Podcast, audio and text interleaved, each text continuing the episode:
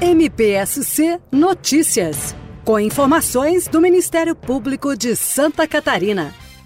Nove ambulâncias foram entregues para atendimento à população catarinense nesta segunda-feira. Os veículos vão auxiliar no transporte de pacientes entre unidades hospitalares do estado. Para a aquisição da frota, foram destinados R$ 3 milhões 645 mil reais do Fundo para a Reconstituição de Bens Lesados gerido pelo Ministério Público de Santa Catarina. Ouça o promotor-geral de Justiça, Fábio de Souza Trajano. Uma parceria de longa data com o governo do Estado e o Ministério Público, e no governo Jorginho Melo não é diferente. Nós estamos, além desses valores, também com um projeto já encaminhado para 10 milhões para serem destinados para a reforma do Hospital Infantil em Florianópolis e mais 10 milhões para o Hospital da Criança em Criciúma.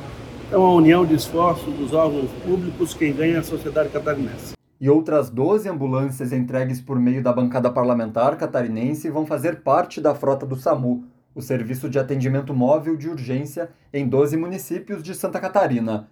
Serão três unidades de suporte avançado para Araranguá, Balneário Camboriú e Chapecó, além de nove unidades de suporte básico para Bom Retiro, Bombinhas, Blumenau, Criciúma, Fraiburgo Itapema, Itapoá, São Lourenço do Oeste e Ceará. MPSC Notícias.